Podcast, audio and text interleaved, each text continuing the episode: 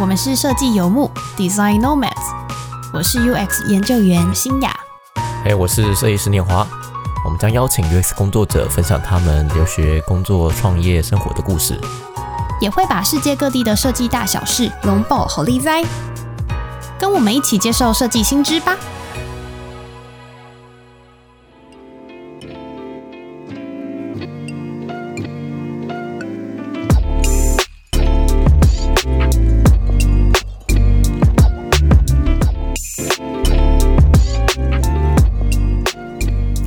大家好，我是念华。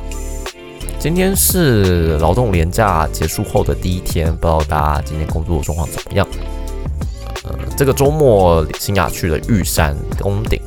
所以今天就是由我做开场啦。首先还是非常感谢大家对于设计游牧的支持哦。原本我们是想说第一集只要一千个人看，我们应该就感到非常满意。那想不到第一天就达成了这个目标。除此之外，我们在 Apple Podcast 的艺术类获得了第一名。那比较有趣的事情是，我们在美国的设计类也获得了第十七名。可见我们有多少的美国听众？非常感谢大家支持，也希望大家在疫情这段时间能够身体健康。第二集我们邀请到了 Jeffrey。那其实 Jeffrey 他原本是一位科技公司的 PM，那后来因缘际会到了美国名校 Carnegie Mellon。卡内基美隆去攻读了设计硕士，而之所以会认识 Jeffrey，是因为他在 Medium 上面有把他课堂的笔记整理出来。假如你对这些笔记有兴趣的话，你可以到我们的网站的这一集 Podcast 的页面，可以找到这些笔记的连接哟。在 Jeffrey 获得 CMU 的硕士之后呢，到了新加坡的 Grab，也就是东南亚的 Uber，担当了产品设计师。我自己觉得 Jeffrey 他是一个很有工作经验，做事非常稳重，非常多的人生的经历。作为这个这么可靠的人，那他的故事又是怎么样呢？那我们来听看 Jeffrey 的故事吧。好，大家好，我是 Jeffrey。呃，我大学是资工系毕业，后来毕业第一份工作当 PM 嘛，因为我那时候其实对商业的东西是蛮有兴趣的。不过我大学毕业那年刚好是金融海啸，对这个商学院。从此失望，然后，但 anyway，反正我当了 PM，然后我记得那时候我应征的时候，主管跟我讲一句话说：“你确定吗？你当 PM 你就回不去了，你不可能回去当工程师哦。”然后我就说：“呃，没关系，因为就反正我蛮 enjoy 那种 team work 的，我不是很就是喜欢做着 coding 这样子。”对啊，那为什么你会决定要从工程师都已经跨 PM 去了？除了你自己说你喜欢商业以外？可是 P N 也不见得是商跟商业很近的一个角色。对啦，但是我觉得我我大学四年加研究所两年念下来，哦，对我还念自贡研究所，然后念下来就觉得发现我自己更喜欢跟人家一起 code，或是说我我即便是要做 coding 做出来的东西也是，嗯，就是是一个 product 吧，就是一个可以用的东西。像我那我记得我那时候用的那个 Windows Mobile Phone 写了一个记账程式。就是要可以用的东西，就是而不是单纯就只是一些比较偏后端啊或者什么。后来就觉得说，哎呀，这个 coding 可能不适合我一辈子吧，就先做 PM 这样子。哦，但是你的 PM 工作应该还是跟多少跟 coding 有相关吗？呃，我觉得差很多，因为呃，不能说差很多，就是说，因为那时候公司是有生产硬体的，所以其实那样的工作，嗯。你就想象，就是你得去工厂啊，你得追一些实际上生产的东西。我觉得跟我现在做的所谓 product designer 或者说 digital product 是差非常多的。对，嗯，所以你那时候你是硬体 PM，并不是软体 PM。嗯，就全包，因为公司其实不是非常大，对，所以应该说是硬体加韧体，就是硬体上面的软体这样子。Hardware firmware 对吗？对对对对，嗯，对，了解。然后就做了大概三三四年嘛，就蛮开心的，因为就是我就很喜欢跟人家讲话嘛，就是 老婆也是那时候同事这样子啊，没有啦，就是就是门吗？也是 PM 吗？不是不是不是业务，但是就是我喜欢跟工程师讲话，然后我喜欢我喜欢。我喜欢那时候我们有美国客人嘛，美国客人来，通常客人 Yeah，像平常就是 conference call 这样一个礼拜一次，然后通常来就是已经准备要生产了，然后就很 tough 啊，来说我们要来一个礼拜这样子，然后你就要就是主持那个会议，就是每一天这样，一天可能八小时，因为客人来就坐进会议室坐到下班嘛，然后就是要对对对，然后请工程师进来，然后工程师最不喜欢进来，因为他们不敢。他们不喜欢直接面对，客人指责你说为什么不能做这个？对，说呃，所以他们就啊，不要，我现在有点忙啊，你跟他讲就好啦，什么什么，然后就是很 challenging，但是非常有趣。对，你你不觉得像以这样这样子的公司的呃规模来讲，身为 P. A. 你在公司的影响力会越做越大，然后也会变得很难离职吗？我觉得。因为你好，你我觉走了就有快乐心。我觉得不能说很难，我觉得不能说很难离职，但我相信的确是蛮大的，因为等于说你也会跟跟总经理，对不对？你跟产线，基本上你全公司人都认识，然后你做的好，人家就给你 credit 嘛。那一开始进去很菜，人家不理你嘛。那你久了之后说，哦，这个是 senior PM，他讲什么就是你只要客人接待的好，然后需求沟通的好。久了有 credit，在公司做事就很容易这样子，嗯，但是不会很难离职，就离职吧。哦，对啊。但怎么会从硬体这样的 PM，然后等于跳转到比较数位产品设计的路？嗯，这跳很大哎，这跳很大。对，嗯，我那时候我那时候开始做的时候，其实有接触到一些前端软体啊，然后就是有点半自学这样，然后就当然对对。我觉得这这这这个是很吊诡，就是说，哎，我对设计有点兴趣，这样大家说，哎，我对设计有点兴趣，然后，但是其实就有是有点不得其门而入嘛。然后我也看过很多大家都自学啊，想办法找到第一份工作啊。然后我是比较需要去学校上课的人吧，我觉得。然后我想说，好吧，那我就试着去准备一个，就是一的是 HCI 或是设计相关的研究所，然后想说。呃，对吧？就等于说转换跑道了，对啊。我觉得我的我的目标蛮明确的，就是我不会说哦，我离职了，然后我想要开始找下一份工作或者什么。就是我我的 timeline 是很，对啊，就几月要申请，然后什么时候什么要做。所以等于说，其实那时候你就大概用了你工作存下来的钱，然后就决定要读两年的硕士的 program。对啦，不过其实比我想象中花多的时间，因为本来想说边工作可以边准备啊，但是因为后来因为要考 GRE 什么的，然后就就等于说多花一点时间了，没有办法无缝接轨这样子。嗯，准备那个真的蛮辛苦的。准备了大概花多久的时间，然后在做哪些事情呢？嗯，其实其实我觉得很奇妙，就是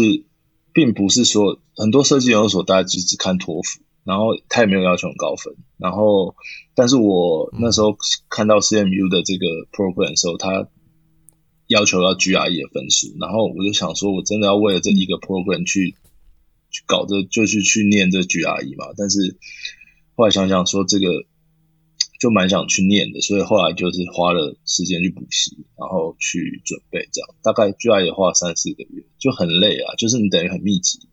赶快准备完考完，然后就忘光了，这样子，对啊。哎，我再抓一下细节，所以是 Jeffrey 是在离职之后才全职去投入 GRE 的准备三个月这样子，对吗？然后对，没错啊。然后托福也是口说一直考不高，然后让我非常生气，因为我每天都在办公室跟美国客人叫嚣，结果这个托福口说一直考不高，我觉得是。因为他的问法让你有点接不下话这样子，然后就然后我有去我有去补习，就是说其实我觉得就是因为要做 portfolio 嘛，所以有学一些软体啊，像 Photoshop 或者 Illustrator。那时候还没有 Sketch，那时候有 Sketch，但是没有那么。我那时候的 AI，我那时候 App 的 UI 好像是用好像是用 AI 排的吧，有点忘记，就是。嗯，了解。Portfolio 英文就这样。所以那时候也是为了就是英文跟 Portfolio 去上课，然后等于可能花了快半年的时间，全职投入在申请。大概嗯，大概有一年了。我想一下，通常通常是大概一年吧，通常是十二月底到一月申请嘛，大概都是 deadline 都这时候嘛，所以我那时候拿完年终奖金离职，刚好大概就是一二月吧，对不对？就是大家都这样拿完年终奖金就挥挥衣袖这样，所以大概有一年时间了，可以比较轻，就是下定决心要冲刺了这样子，就是这样子。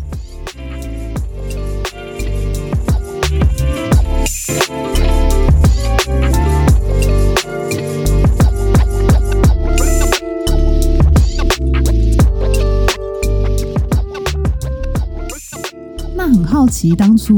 就是怎么会选择是 CMU，或者是说有哪一些考量？这样那时候也蛮妙。那时候觉得说设计，那时候其实没有想要做数位设计，想要就那那一年，我记得是一六年吧。一六年那时候刚好是世界设计之都嘛，台北那时候，然后在讲那个 social design，然后哎就觉得说，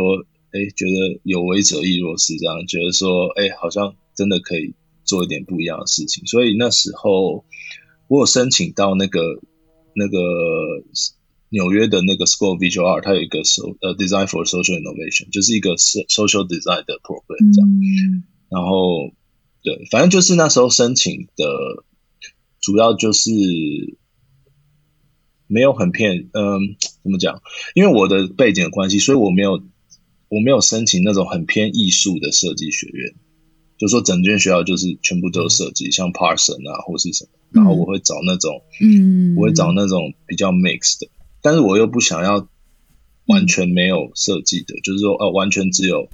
它可能是一个 computer science，然后它底下有 HCI 的 program，然后它本身学校并没有任何设计的，所以那时候其实只有挑大概几间吧，像 UW，像华盛顿大学有那个它的 HCI program 也蛮有名的嘛，然后。然后，对啊，嗯，然后还有一个叫做 IIT 吧，伊伊诺伊利诺理工，呃，设计那间也蛮伊利诺哦，伊利诺那间也蛮好的，对。可是他叫我多念半年的 program，因为他说我没有背景，要先补习一下。两年半吗？就是他说你要你要这个对啊，fulfill requirement 是，对。然后 CMU，然后 CMU 其实就是因为。因为念 computer science 的都是绝对听过这间学校的嘛，然后我又听了这个 Randy Posh 这个 last lecture，对不对？然后就觉得啊，这个这这个学校应该是蛮厉害。嗯，听说出来的学生就一定找得到工作，这样。对啊，那但是呃，当然还有那个生活费考量，因为其实匹兹堡小地方，这个生活费真的是很便宜，相较纽约啦，或是一些大城市，或是或是西雅图，所以。后来就想说，那不然就去自保。嗯，哎，我也想知道，就是说你在，因为你其实背景并非设计，可是那时候你在申请设计这些比较有点设计元素的学校的时候，你必须要有一些 gap 要跨过去。那你刚刚有提到说世界设计之都，是因为那场活动你觉得会让你比较知道设计对你来讲的意义是什么吗？因为我相信你设计的理解，在你读完读这个学位，跟你读完学位之后，应该认识会有比较大的差别。我觉得蛮大的差别，因为可能一开始就是看那本呃 ideal 的那个 design thinking 嘛，然后说哦，OK，这是 what designer do，and then everybody can learn it，right？and 然后，然后世界设计师读的 social design 又是就说 OK，我们可以就是做一些有有益于社会。当然，当然念完 program 就差很多，因为在 program 里面真的要读很多书这样。我觉我觉得两两个层层层层次啊，一个是对于设计的理解，那另外一个就是所谓，我觉得就技巧方面的，就是说哦，你你视觉设计你的技巧，然后你对于这个这个呃 UX UI 啊，res design research 这些技巧方面的，那当然就是这这从我们学校的课的安排，就是说它通常会有一门课是读很多 paper。然后上课讨论的的 seminar，然后也有另外一门课就是像 studio 这样子，然后就是就是做 project，然后另外还有一门就是比较像 lab，lab 就是学学 skill，就没有要做什么，但是你就说哦，那我们今天来学这个工具吧，然后我们来学这个工具吧，这样子，对啊，所以大概分这层次这样子。嗯，就我的理解是，呃，你的这个 program 其实有分，第一年是一个 MA program，然后第二年你是选了 MDES 的这个 program 吗？可以稍微帮我们介绍一下它的特色吗？哦，OK，就是其实 CMU 有很多，就是如果大家有兴趣，说 CMU 有很多 design 相关的 program，不是只有我们系上，呃，最有名的当然是那个。嗯，H HCI 嘛，就是那个 HCI，然后还有一些其他的。那但是其实，嗯，像我们系上的话，就是他有他希望鼓励非设计本本本本科系的人，就是来参与设计吧。然后就说哦，OK，因为大家告诉你说 design can change the world，so come here and try to learn design。对，那就会有一些。完全没有设计背景，但是可能其实他们在之前的工作经验上或多少接触过设计，然后可以来申请这个。然后再来，另外有 MPS 跟 MDES 的话，呃，这个 program 这两个差别是一个是一年，一个是两年。然后第一年的 program 第一年课程都是一样的，然后第二年，呃，就 M MPS 一年就毕业了，然后 MDES 第二年是没有特别的课，但是就是要写论文，对，所以只差在论文。这样子，对，那但是，称称呃，就是说，但是我觉得外国人很奇怪，他我觉得他们分的很细，就是他们知道说，哦，如果拿到这个 Master of Design，代表说你有一个 thesis，然后你你 you you complete something，right？And then 那 MPS 就是说，OK，你进去，然后你休课，然后你休课，你毕业了，然后你就有一个学历这样子，但他知道说，哦，你没有写论文，只是。只是一个就是 go through 这个这个 program 这样子，对，不太一样。你看学生的能力跟技巧，或者是毕业的出路，这两个有差吗？MPS 跟 MDS？我觉得没有差，哎，我觉得没有差。但是 但是当然，那那那个名称听起来有差。MPS 大家就知道说，OK，你这个是走一半的这样子，就是说你没有写论文，你只是 OK，对对。来过个水。可是他们的毕业证书会写说你是 Master of something，还有那个他叫 Professional Study，他叫 Professional Study，就是他知道说他不是一个 Master of Design 跟 Master Professional Study 还是有差。外外国人有差啦，但是你如果你说我不在那个西方国家那个那个脉络下的话，我觉得没那没有影响那么大。嗯。外嗯，台湾人可能就不一定知道吧？对啊，对你刚有讲到说你们的系比较鼓励非设计背景的人去读，那你的同学大概有几趴的人会是非设计背景的？如果是 M A 的话，就几乎就全部都是非设计背景，但是呃，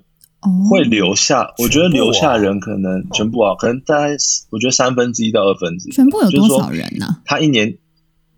哦，对，这 program 有个非常好优点，就是我们人少，我们一个 program 大概就十五个，然后就就师生比很高，这样，对，学费也不会贵，所以非常推荐。对啊，那因为嗯不贵吗？我记得一年要七一一学期大概两万美金，不含其他其他所有额外开销，所以还好，我觉得还好。哎，两万呢，那比我们学校还便宜嘞！我一直都有一种就是 CMU 比欧洲屌贵，其实也没有哎。嗯，印象中 CMU 都超贵的啊。对啊，我怎么不是要七万一年吗？对啊。啊，我记错，没有，我记得没错。还是你其实是校长的好，还是你是校长的好朋友，所以这样子。两，我觉得两万，还是你拿了一？我觉得两万多，然后不。不含那个嘛生活费，可是是可是匹兹堡地处偏远，生活费便宜。嗯，CMU 既然是科技这么有名的学校，那你们在做设计专案的时候，跟科技的关系到底是什么？这蛮有趣的，我觉得，我觉得是我我举个很夸张的例子，就是我们学校文学院嘛，对不对？文学院也会 coding，他们会用他们会用 natural language processing 去 process 他们的那个文本。就很扯，我觉得就是 everybody can code，就是所有的学生都会 code 的。对，我觉得这太扯。嗯，了解。因为其实我稍微看了一下你的 portfolio，然后发现校内呃，就是你们在校内做的专案啊，感觉都是蛮跟科技有结合，或者是会有一些软硬体上面的这种互动方式。可以稍微帮我们介绍一个比较有趣的吗？有趣的，我好像没有放上去啊。有趣的就是、呃，我们跟匹兹堡的的飞利浦有做一个睡觉专案，然后是是呃对，然后因为匹兹堡它呃飞利浦在匹兹堡有一个 branch，然后这个这个 branch 专门做这个他们叫 sleeping technology，对，然后他们就其实其实基本上对，我我不知道是不是只有我们学校，但是应该是说国外的学校都是老师会去找 funding 的人，然后就说 OK，这学期的 project 是某一个医，通常是医，我们在 P 堡就是医院啦，或是一些公司就说 OK，他们要他们要 support 这 project，那我们主题就是公司出嘛，然后所以说这个来说就是。呃，他们他们想要做一些跟 sleeping 有相关，但不限不限美材吧，就是反正就是可以 explore。所以其实后来做了一个蛮有趣的案子，就是呃跟睡觉相关，但是你可以不限题目这样。然后我们就就后来做了一个跟小朋友睡觉相关的一个一个一个设计这样子。然后这就是说，哎。小朋友睡觉的时候都会经历一些 routine 嘛，他可能要先洗澡，他可能要穿衣服，他可能要换尿布，什么什么什么。然后很多 pain point 在于说，小朋友很喜欢跟你 argue，他说啊我要再再再一下怎么样，再一下怎么样，然后就会拖很久。所以我们后来就做了一个互动的那个灯，然后去装在那个使用者家里，然后你每做完一个步骤呢，你就可以按一下那个灯，然后那个灯就会熄灭这样子。然后有一点好玩啦，对小朋友来说是好玩这样子。然后呃，吸引他们的注意。对，然后也跟你说，你灯完了之后，回馈吗？对，然后你就准备睡觉，然后最后留一盏夜灯给他。嗯，哈，以这样的 project，你们的研究流程是长什么样子啊？或者是老师会 care 哪些东西一定要做的吗？我觉得要看，我觉得要看老师的风格、欸。哎，有些老师他就不 care 啊，你有问题问他，啊、没问题就。对啊，就是，不过我觉得好的老师会带啦，好的老师他会带，就是他会，嗯哼呃，我指导教授就是一个，他专门做 learn，呃，他叫 learner experience，就是做学习相关的，然后他就是因为他是这块专业嘛，他就很会带，他就会说，OK，呃，我们前半个学期我们先学一些理论，然后后半个学期呢，我们就先从这个。呃，研究从 brainstorming 从各个，就是他会有一些步骤，他就说，哦，我们这个礼拜做这件事情，嗯、然后，然后我们就是有什么 deliver，然后我们下礼拜就做哪一件事情这样子。对，那这就是比较会带老师。然后前面即使即使是前面教理论，他也是一半的课他先讲一个理论，但你要先读嘛，然后他就讲这理论，讲完之后他说，OK，let's、okay, do an exercise，然后这 exercise 就跟他理论是互相连连接的。然后你就针对这个主题，嗯、就是你这个学期拿到的这个主题去去做一些去做这个 exercise，那你就可以这样，可以可以有是有一些产出这样，然后这样一直下去，就是比较会带。那不会带老师、嗯、就是有没有问题啊？然后就这样，然后就每一组上课就分散嘛，然后大家就他就一组一组去说你有没有问题啊？有问题，那我们来讨论一下，然后没有就下一个。了解，哎，我想多问一个，是说，因为刚刚提到你们的师生比就是很高，那呃，老师的部分是你们自己去选择的，还是就是看课程的安排啊？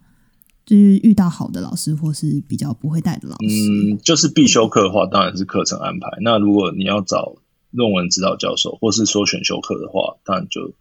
你可以自己。呃，国外他就是我去了才知道说，他们有一种叫做 independent study。那 independent study 就是说也是有学分的，然后通常就是说，哦，我找不到我想要做的，我找不到我想要修的课，但是我真的很想要做一个什么样的研究，或者是我想要跟某一个老师做一个什么样的 study，那我就去找那个老师，然后我就跟他说，我想跟你做这个，然后老师说好，那我们来讲好多少学分，就等于说你一个礼拜要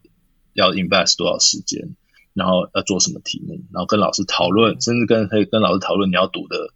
的这个内容，或是你想要做的东西。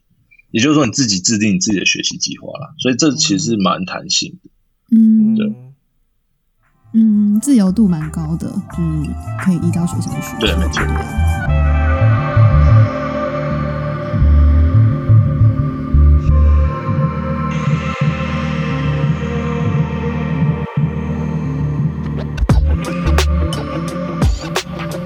我觉得工作真的超级难找的。嗯，对啊，大家都说 CMU 毕业，但我觉得，嗯，我觉得一方面可能因为我也没有设计的工作经验啊，所以呃有点难说服。但我可以把自己包装的能力足够，但是一方面，即使我去网上海投，我觉得对于那个要过第一关 recruiter 就会有一点难度，这样。对啊，然后后来后来还是有拿到一些面试，但是其实都是靠认识的人。呃，就是帮忙推荐或什么的，然后等于说跳过 recruit 的那一关这样子。那时候去面试的公司是哪一些？假如可以讲的话，嗯，我走进那个 Apple Park，所以算是一个 legend，一个有的值得纪念性的日子。对啊，嗯，真的。呃，我觉得，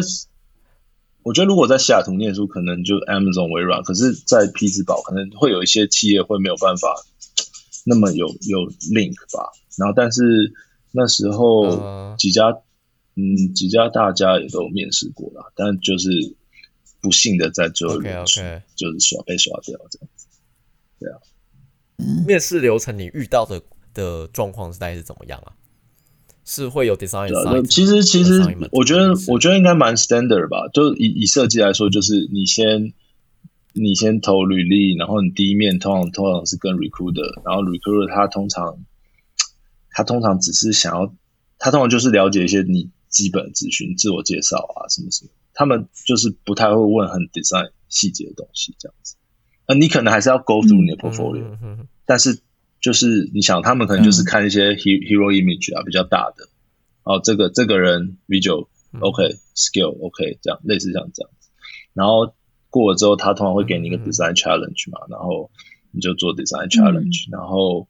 呃，design challenge 通常你交了之后，他们也不会看，我觉得啊，他们就是下一轮面试的人，他就会哦拿出来开始跟你，就是开始跟你讨论啊，或者怎么样，那也有可能直接呃讨论完之后，如果你有有幸通过，那他就就给你这个 outside interview 这样。通常大概就是这几个步骤，但其几乎都一样，我觉得没有什么差别。怎么会怎么会决定后来去新加坡的？嗯，想问那时候其实其实很多人在湾区吧啊，但是因为因为我家庭嘛，所以呃，我觉得很多人毕业，如果他第第一时间没有找到的话，他可能会在湾区就待一阵子，然后通常还是可以找到这样。那但是大家都说湾区生活费很高啊，就是你知道，其实也存不了多少钱。那我有家庭，我有家庭，然后因为美国签证的话，家人又不能工作。那我那时候就有想说，哎，没关系啊，回回回亚洲也可以啊。所以上海啊、日本啊，或是新加坡都有找。对，那台湾的话，因为投资报酬率目前还不划算，所以太低了。嗯，蛮现实考量，没错。哎，我想问，我想问一题，就是，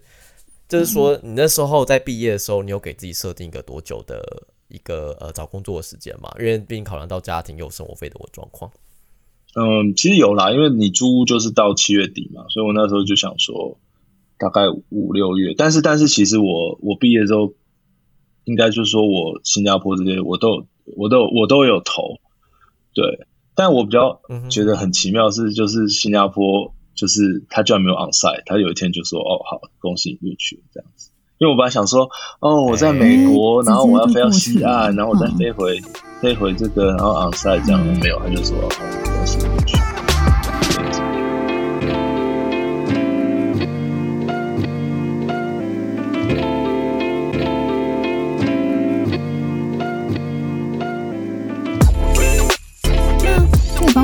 介绍一下，你现在是在 Grab 当 Product Designer，就是产品设计师，有负责大概哪一些的内容？呃，我不知道可以讲多少，不过就是我基本上是做 Driver Experience，就 Driver 的的 App。我觉得我们公司已经有点像东南亚的 Infrastructure，就是说，其实很多人都是靠这个生活，然后很多物资的流动，那些都是。靠这个我们这 app 在运作的，所以我觉得跟跟美国就是说，哦，你想 Uber，你可能想要 transport 啊，就想到啊，或者或者还有 Uber Eat 啦，它就是一个 service。但是我觉得在东南亚，它已经它已经它已经变成一种一种基础建设，对很多地方来说了，哦所以我觉得还是有点不太一样。有听说像呃马来西亚的 Grab，他们就是做到会让他他他就有一个 food 的嘛，就是像 Uber Eats 那样，然后他们是可能对集中就管理整个中央空调呃中央厨房，然后就是统一在这边就是做生产制造，然后用他们自己的物流去运送，就是已经把整个基础建设这个就是就是就是 Dark Kitchen 的概念嘛，就是现在那个之前好像 Uber 的创办人嗯。开始投资这个，我觉得，嗯，嗯。当然当然有一些宣传的感觉啊，但是其实有很多这种所谓中小，嗯，中小企业，他们可能开家餐厅什么，尤其是像我们常常去雅加达出差，那他们有这个这个他们变成平台一员的时候，其实可以增加他们销售量什么的。我觉得就是跟在学校所学，其实真的差蛮多了，因为因为以前做跨界，通常你就是从无到有，给你一个问题，然后你可以自己探索，最后做出你的 app。但是现在没有办法，因为这个 app 已经存在了嘛，所以你常常嗯常常最头痛的东西就是去找 entry point，比如说，哦，你今天有个 new 新的服务或是新的功能，然后你怎么样让使用者知道？然后嗯呃，对啊，然后每一个每一个 department 他都想要让使用者知道，然后你就会很灾难这样子。嗯嗯，在设计上比较大的挑战会是什么啊？以 Grab 的产品来讲的话，呃，就像我刚刚讲，就是其实我们的我们的司机就是很容易被资讯淹没，然后，呃，嗯。即使我，呃，即使我我我们我们部门是 Dex Experience，那可是 GraphFood 是归 GraphFood 的，啊，但是他们又是用同一个 App，所以你就会发现说他们就会塞东西进来，然后你就会就会啊怎么办？这样子，然后就是 就是。嗯。对啊，然后整个产品就会堆叠的很复杂这样子，对啊，然后然后但是其实其实也不是说不要考虑 scale scalable 的问题，但是其实你真的很难去想象说到底我要怎么样设计让我的整个整个整个东西是很 scalable 的这样子，对啊。嗯哼哼，就你在 Grab 里面几个工作经验来讲的话，你觉得哪一些技能是觉得似乎是挺重要的？这可以是你在学校已经学过，或是你在呃，你可能甚至在之前毕业工作中你发现还可以继续用的技能，会是像哪一些呢？我觉得当然做 user 嗯。我觉得你不能只 focus 在 UX 啊，就是 App 的 UX，你其实还是要有一个很宏观的视角，然后你你可以跟 PM 讨论这样子。比如说你当你想要解决一些比较宏观的问题，比如说，嗯，举个例子来说，比如说，呃呃，比如说假设假设这个驾驶流失的很严重，那可能有很多种可能啊，对不对？就是训练不够，App 不好用，或是钱太少，这都都有可能嘛。那那那我们可以做的当然就是说，OK，那假设我今天有个点子说，那好，那我们呃提供驾驶多一点训练好了。那可是这又牵扯到很多东西，这样子。对，即便我把训练的这个，假设我做一个 training 的 UI，但是但是这牵扯到太多东西了。嗯那每个每个国家，那 Grab 都是有我们有七七八个国家嘛，就是很复杂这样子。对啊，所以困难是在于有新的功能，但还会有很多资源分配或是不同的利害关系，然后需要去推嗯，进。对，所以我觉得说要，呃，我觉得要有一个 overview 的的这个。那我觉得在学校的 training 是的确有让我就是有办法有这些这些这些这些视角，对啊，嗯，你们你们整个嗯 Grab 的 design team 有多大啊？我觉得蛮大的。我觉得一个部门，像我们部门就有六个设计师，但是整个 Grab 可能有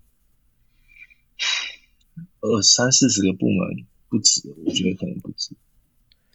对。哦嗯所以意思是你们的设计师并不是一个 design department，、你们是没有没有，但是我们有一个产品我们有一个 design lead，我们有一个 design lead，他是从美国的 S 来的，哦，他是以前 S 的 design director，然后 design lead 上面有 product lead，他他他是 belong 在 product 下面这样子，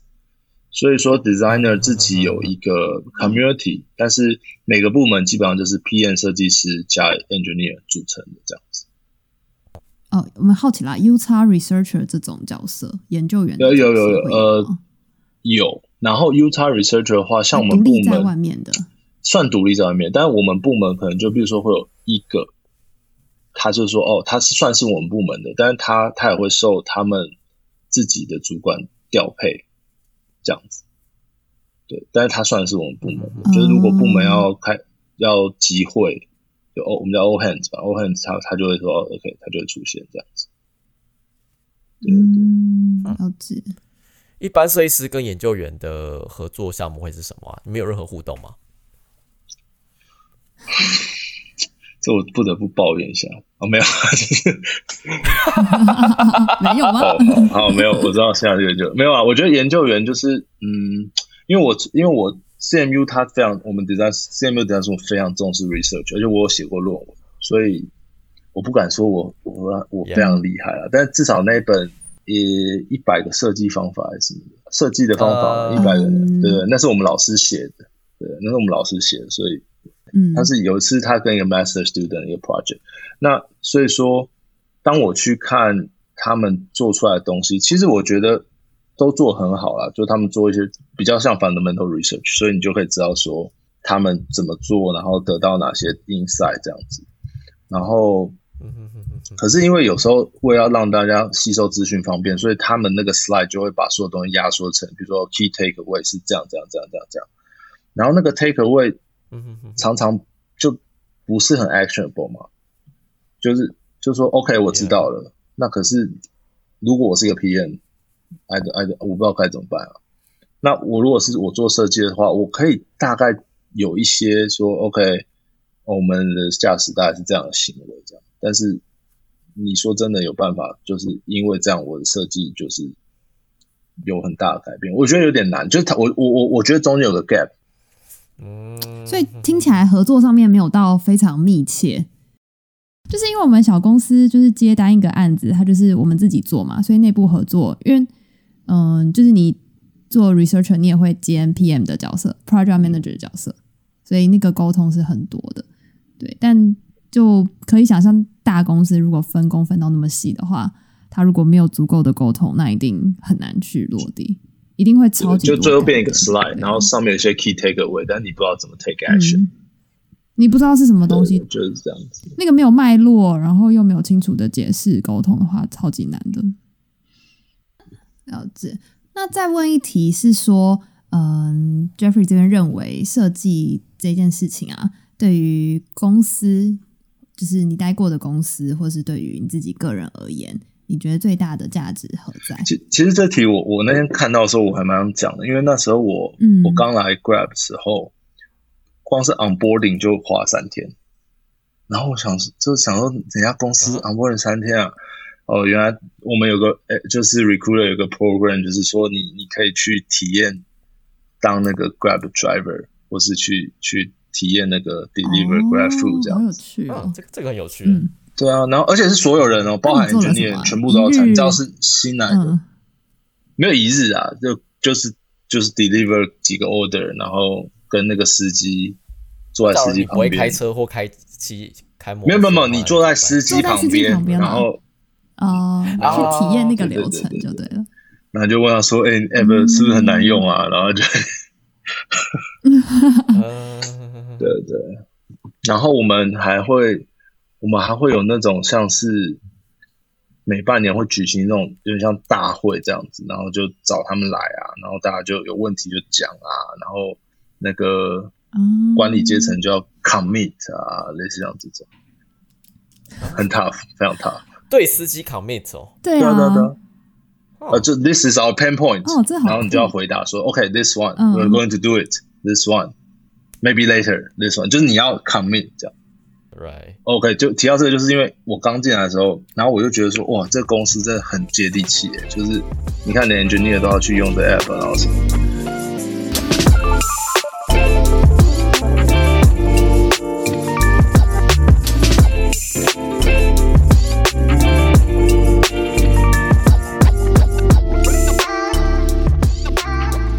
后来我就遇到我们 design lead，然后我就问他说：“哎，我觉得这间公司这么这么对使用者这么面对面这样子，那 designer 有什么价值？因为如果大家都 UX 的话，那你就没有什么好讲的啊，对不对？就是如果把你 UX 拿掉，你就剩 UI 嘛，对不对？” 然后他就说：“ 对对对。”然后他就说：“哦，你错了，就是在一个 product 在 build up 的过程中，很多时候。”当 PM 或 Engineer 他们考量点的点的，他们考量 Business 或考量 Engineer effort 的点的时候，你身为设计师，你就是要去 push 那个 US 的的那个 perspective 这样子。因为因为其实其实我不知道台湾怎么样，就在这边大家就是 OK，you are designer，you know UX，然后呃呃，and we all appreciate UX，然后我们知道说他们都说哦，我们知道做 UT，我们知道做 user research，他们都知道。但是在最后，在 meeting 在做决策，或是在在考量说我们要不要做这个 project 的时候，大家考量点还是会回到自己的 role 上面。我觉得，就说哦，这个东西，即便这 US 再差，可是这做这个不会增加我们的 profit，那我们可能不会花时间做啊，对不对？就是像这样子，对啊。觉得这种大型公司做产品限制蛮多的。我我那时候我那时候去去 CMU 在修课的时候，那听那教授就讲说，OK，就是其实 HI 做的唯一一件事情就是把 technology 变得更简单嘛，就是基本上就是这样。Human communication。嗯。但是我的指导教授就跟我讲，当当我说我去修课啊，这样这样，然后我指导教授跟我说，我们做设计就是你要关注 personal impact，就是你这个设计会影响到这是怎怎么样，所以。所以很多时候，我我自己在做设计的时候，我就比较会考虑使用者的行为啊，或是 App 以外的影响。因为其实其实其实以比如说以以印尼来说，他们是一个很社群为主的国家，所以其实你的 App 的功能什么的，有时候你不需要，他们就是 Word Mouth，会有一个人在花塞说：“哎，最近好像有个新功能。”然后其他说，哎，我不会用，哎，然后就会有人解释说怎么用的。然后其实那个都是 out of our control 的，就是啊，对对对，就是没办法，就是嗯。但是我觉得你如果知道这个东西，你你其实是可以 leverage 它，让让你的设计做的更容易，会更简单。对啊，可是那已经就是不是只有 digital product design，我觉得那是更更更更广层面的东西。然后像如果是马来西亚的话，就他们就比较没有社群的概念，可能你你走出嗯这个我们叫 Grab Driver Center，就是你你注册完走出来之后，OK，你就是 by yourself，你有问题你可能找你的 family，但是你没有所谓 community，还是有这些差别。那这些差别，我觉得真的不是只有那个 app 有办法解决的，我觉得比较像是 operation，然后有一点像 service 这样。对对对，嗯。感谢今天 Jeffrey 跟我们聊天聊了一个多小时，那也很不容易，我们可以跨三国。虽然我们有我我刚刚一直觉得我们聊天时有一些比较明显的时间延迟，所以会有就是会对不准啊，或者是会插话关系在这。毕竟我们现在是台湾、荷兰跟新加坡的三三地连线，非常不容易。嗯，谢谢 Jeffrey 耶，谢谢。